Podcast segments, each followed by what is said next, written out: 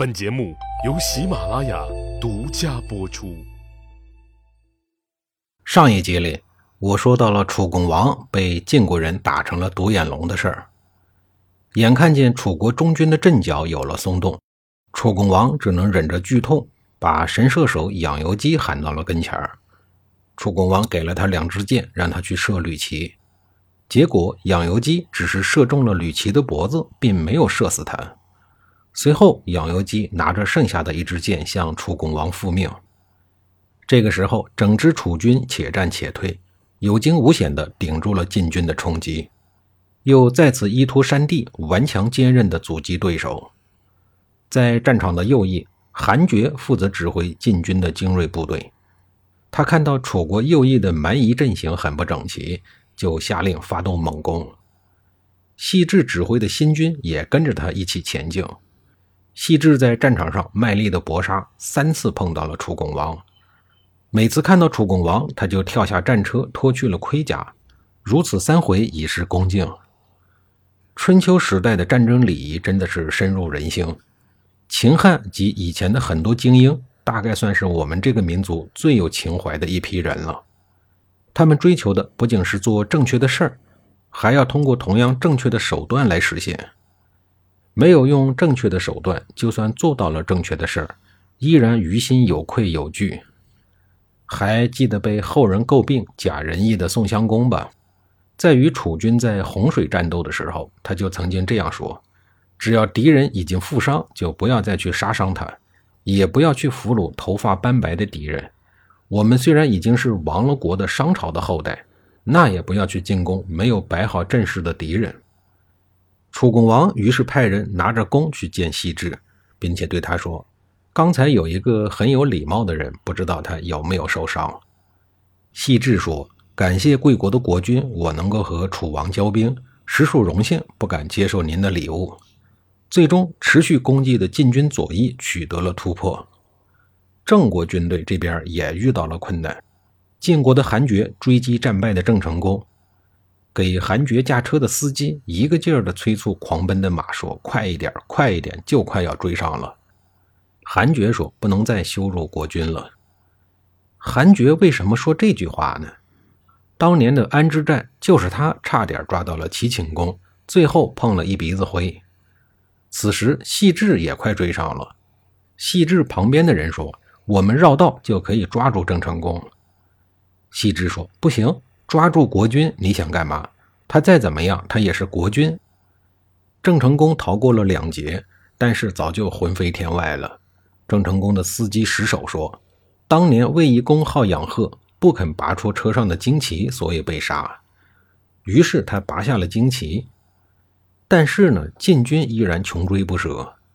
郑国将士唐狗对石守说：‘您在国君的旁边，战败者应该一心的保护国君。’”我不如您，您带着国军逃走，我请求留下。结果他就英勇战死了。楚国在中军动摇、右翼战败的情况下，楚国的左翼军队在行事谨慎的丞相子仲的指挥下，打得十分顽强。栾真见到了子仲的旌旗，对晋厉公说：“楚国人说那一面旌旗是子仲的旗号，那恐怕就是子仲吧。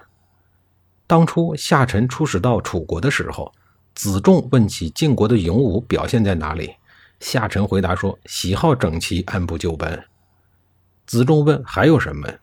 夏臣回答说：“喜欢从容不迫。”栾真继续对晋厉公说：“请君王派人替我给子仲敬酒，我要让他看看什么叫从容不迫。”晋厉公答应了，派遣了使者拿着酒器，端着酒到子仲那儿去献酒，意思是说。我们晋国会堂堂正正地打垮你们楚军，我们有充分的实力和自信来取得胜利。而子仲呢，也没有为难来献酒的使者，重新击鼓。最后，楚国的中军和左军持续作战，直到黄昏也没有结束。楚国战士总指挥子反命令军官视察伤情，补充步兵车兵，修理盔甲武器。晋国也忙活开来了。苗本皇通告全军说：“检阅战车，喂好马匹，再次祷告，明天再战。”等等。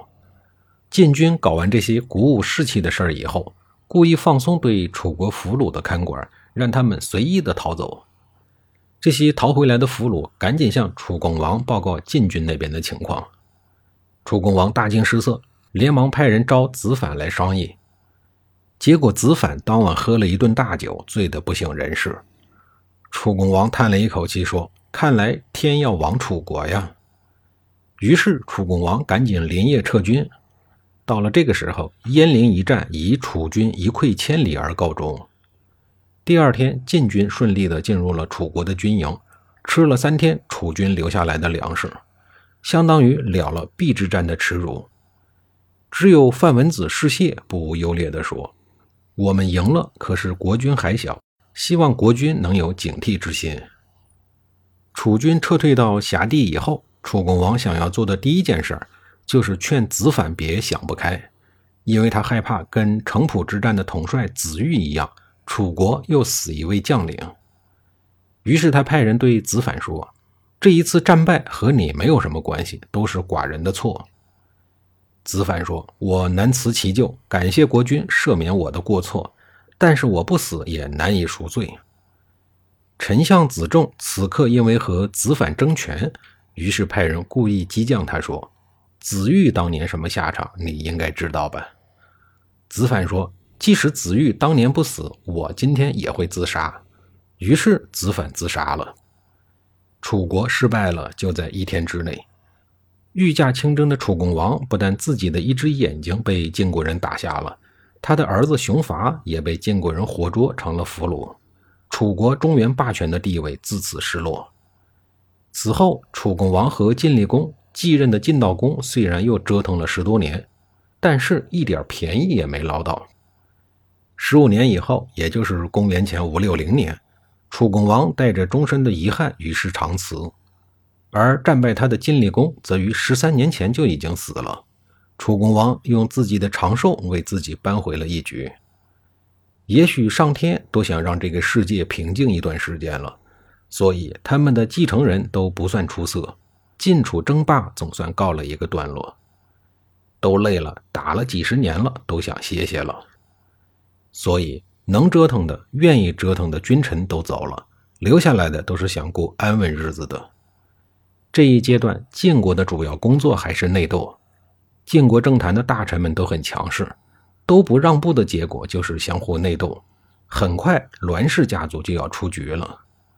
所以，现在的晋国国内基本上是无暇外顾的，精力都放在了内部的争权夺利上。下一集里，我继续讲楚国的事儿，继续讲楚共王儿子们的事儿。